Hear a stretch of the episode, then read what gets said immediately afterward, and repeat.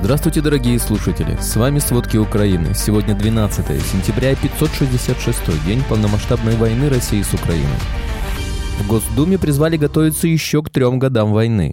Путин заявил о разработке лазерного оружия.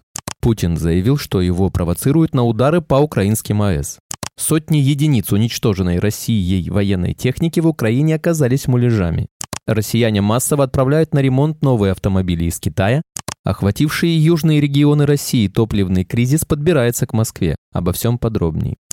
В Госдуме призвали готовиться еще к трем годам войны. Война с Украиной продлится еще 2-3 года, заявил заместитель председателя Госдумы Петр Толстой в интервью блогеру Вячеславу Маннучарову. Мне кажется, еще года 2-3, потому что это не быстро, это серьезное сопротивление, враг серьезный, и нельзя недооценивать то, что все-таки сегодня фактически все страны поставляют им, Украине, оружие, сказал Толстой. Россия работает над созданием оружия на новых физических принципах, которые в ближайшем будущем обеспечат безопасность страны, заявил президент России Владимир Путин на пленарной сессии Восточного экономического форума. Он не уточнил, о каком именно оружии идет речь, но, как отмечает ТАСС, это могут быть лазерное, инфразвуковое, радиочастотное и другие виды оружия. При этом на сайте МЧС к такому оружию отнесены генетическое, геофизическое, инфразвуковое, климатическое, лазерное, озоновое, радиологическое, сверхвысокочастотное, ускорительное, электромагнитное. Запад провоцирует Россию на удары по атомным электростанциям Украины, сказал президент Владимир Путин на Восточном экономическом форуме во вторник. По его словам, речь идет о спецслужбах Британии, которые, как считает президент, вели подготовку украинских диверсантов, планировавших атаку на АЭС в России. По словам президента, информация об участии британских инструкторов была получена в ходе допросов диверсантов украинских спецслужб, которые были захвачены ФСБ при попытке нанести ущерб одной из российских АЭС. Я вас уверяю, что это полная и абсолютная чистая правда. То, что я сейчас сказал, заверил Путин. Эти гаврики сидят у нас и показания дают. Вооруженные силы Украины продолжают контрнаступательные операции. В течение прошлой недели они освободили полтора квадратных километра в южной части страны. Об этом сообщила заместитель министра обороны Украины Анна Малер. По ее словам, украинские войска сталкиваются с серьезными препятствиями со стороны армии России. Но уже кое-где прорвана первая линия обороны россиян, и украинские войска двигаются дальше. В течение прошлой недели там было освобождено 2 квадратных километра. Также ВСУ освободили часть населенного пункта Опытное возле Авдеевки. Украинские войска за сутки отразили атаки России сразу на пяти направлениях. На фронте произошло более 20 боевых столкновений. Об этом говорится в вечерней сводке Генерального штаба ВСУ от 11 сентября. В течение суток авиация сил обороны Украины нанесла 7 ударов по районам сосредоточения личного состава вооружения и военной техники армии России, а подразделениями ракетных войск поразили 5 артиллерийских средств россиян. Российская армия потеряла за сутки 580 человек, 6 танков, а также десятки единиц других других видов техники. В Украине с начала полномасштабного вторжения России уже погибли более 9600 мирных жителей, а еще более 17,5 тысяч человек были ранены. Об этом говорится в новом отчете Управления Верховного комиссара ООН по правам человека. Соответствующие данные включают зарегистрированные случаи гибели и ранений среди гражданского населения в Украине из-за боевых действий после широкомасштабного вторжения России с 24 февраля 2022 года и по состоянию на 10 сентября 2023 года. При этом ВОН отмечает, что фактические цифры значительно выше, поскольку получение информации из некоторых мест, где идут интенсивные боевые действия, задерживаются, а многие сообщения все еще ждут подтверждения. Российские власти неоднократно отчитывались об уничтожении украинской военной техники, в том числе представленной Западом в поражающих воображение масштабах. Возможно, это не всегда было показухой. Украина активно подменяет гаубицы, танки, минометы, радары макетами, чтобы заставить российские войска тратить впустую дроны, ракеты и снаряды, сообщает CNN. Производством муляжей занимается ведущая украинская горно-металлургическая компания «Мединвест». После каждого попадания военные отдают нам обломки. Если муляж был уничтожен, мы работали не зря, сказал CNN представитель Мединвеста. Причем, по его словам, чем быстрее муляж уничтожается, тем выше качество изделия. Если по нему слишком долго не стреляют, инженеры возвращаются за чертежи. Российские военные уничтожили уже многие сотни муляжей, говорит представитель Мединвеста, а компания не успевает удовлетворять спрос со стороны военных. Причем ей приходится быстро адаптировать производство. В российском городе Рыльск Курской области прогремели взрывы вечером в понедельник 11 сентября. По данным местных властей, инцидент якобы произошел из-за атаки беспилотника. Об этом губернатор Курской области Роман Старовой сообщает в телеграм-канале. При этом в сети было опубликовано видео со взрывом в городе Рыльск этим вечером. Чиновник России традиционно обвинил в хлопках украинскую сторону. Согласно его словам, в результате инцидента в Рильске незначительные повреждения получили два здания. Из людей никто не пострадал.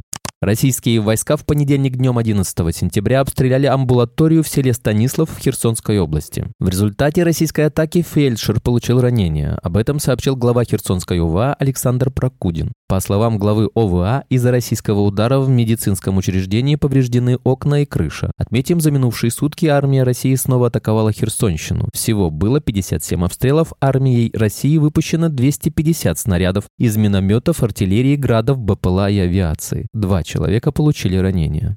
В районе острова Змеиный силы противовоздушной обороны Украины сбили российский дрон «Форпост». Этот БПЛА способен вести разведку и подсвечивать лазером цели для высокоточных боеприпасов. В качестве средств слежения и наблюдения на дроне используется одна электрооптическая и одна инфракрасная камеры, что дает возможность использовать его круглосуточно. «Форпост» может находиться в полете около 18 часов и преодолевать до 250 километров, а в обновленной версии и до 350 10 километров. После успешной спецоперации украинских спецслужб «Синица», во время которой российский пилот перегнал в Украину вертолет Ми-8 армии России, количество российских солдат, которые хотят сдаться в плен, выросло на 70%. Об этом заявил представитель Главного управления разведки Минобороны Андрей Юсов. По его словам, сейчас наблюдается повышенный спрос по линии «Хочу жить» и отдельно по другим каналам связи. Как известно, украинский государственный проект «Хочу жить» призван помочь военным России сдаться в плен в ВСУ. Напомним, в августе ГУР Минобороны Украины провело уникальную спецоперацию под кодовым названием «Синица». Во время нее российский пилот Максим Кузьминов перегнал вертолет Ми-8 на территорию Украины. За это он получил вознаграждение, новые документы и сейчас помогает ВСУ. Его семью также перевезли в Украину. По словам самого россиянина, он принял такое решение, чтобы не способствовать преступлениям России. В конце августа Россия ударила ракетами по гражданскому грузовому судну в одном из портов Черного моря. Такое заявление сделал премьер-министр Британии Риши Сунак во время выступления в парламенте, сообщает Reuters. Ракеты целились в судно под либерийским флагом, которое стояло в порту. По предварительным данным, речь идет о двух калибрах, которые были запущены с ракетоносца Черноморского флота России. Известно, что атака была отбита силами украинской ПВО. Правительство Германии поручило компании Rheinmetall поставить в Украину еще 40 боевых машин пехоты «Мардер». Об этом сообщила пресс-служба концерна. Отмечается, что заказ стоимостью в несколько десятков миллионов евро поступил в августе 2023 года. Благодаря этому заказу общее количество БМП «Мардер», которые Rheinmetall поставит в Украину, увеличивается до 80. Украинские военные провели уникальную спецоперацию и отбили у россиян буровые газа и нефтедобывающие платформы у берегов Крыма в Черном море, так называемые вышки Бойко. Об этом сообщили в ГУР Минобороны Украины 11 сентября. Во время проведения операции спецназу удалось захватить ценные трофеи. Запас вертолетных боеприпасов типа НАР, неуправляемых авиационных ракет, а также РЛС «Неву», что может отслеживать движение судов в Черном море. Как известно, Россия захватила вышки Бойко в 2015 году, а с началом полномасштабного вторжения использовала в военных целях, в частности, в качестве вертолетных площадок и для размещения средств РЛС. ВСУ еще год назад начали борьбу за вышки Бойко и нанесли удар по платформам. В августе этого года бои за них продолжались. Пленарное заседание Восточного экономического форума началось с аплодисментов пилотам уральских авиалиний, которые смогли аварийно посадить самолет в поле в Новосибирской области. На борту находился 161 человек, в том числе 6 членов экипажа и 21 ребенок. В МЧС заявили, что никто не пострадал. Минздрав Новосибирской области сообщил, что двух пассажиров отправили на рентген с ушибами, еще двоим оказали помощь на месте. Мы уже неоднократно сообщали о том, что в России самолеты могут сталкиваться с проблемами из из-за отсутствия ремонта и недоступности запчастей из-за санкций.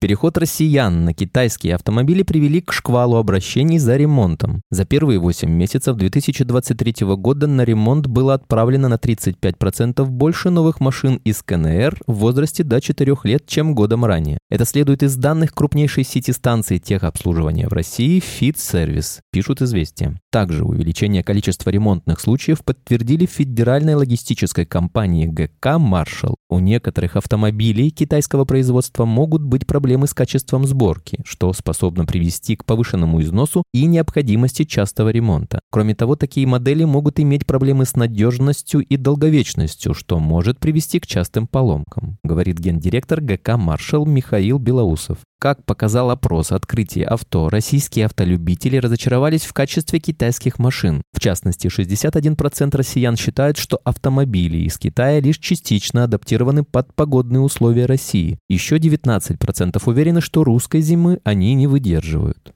Топливный кризис подбирается к Москве. Дизель начал исчезать с АЗС в Центральной России. Вслед за Ростовской, Астраханской областями, Ставропольским и Краснодарским краями дизельное топливо начало исчезать с заправок в центральной части России. Как сообщает Мэш со ссылкой на местных жителей, дефицит дизеля возник на АЗС в Липецке, Туле, Чувашии, Татарстане и Марий-Эл. В Туле на одной из заправок топливо продают только юрлицам, а бензин АИ-92 разливается по талонам. В Чувашии на одной из частных АЗС стоимость дизельного топлива взлетела до 80 рублей за литр. С начала года оптовые цены на бензин в России взлетели более чем на 70%, а летом пожар перекинулся на рынок дизеля, который с начала июля подорожал по почти на 40%. В опте литр солярки стал стоить больше 70 рублей, но по рекордным в истории ценам купить топливо оказалось невозможно. Региональные нефтебазы в Южном федеральном округе сократили либо полностью остановили отгрузку, рассказали Reuters источники на рынке. Спасибо, это были все главные новости о войне России с Украиной к этому часу. Помните, правда существует, а мы стараемся сделать ее доступной. Если вам нравится то, что мы делаем, пожалуйста, поделитесь этим подкастом с друзьями в России.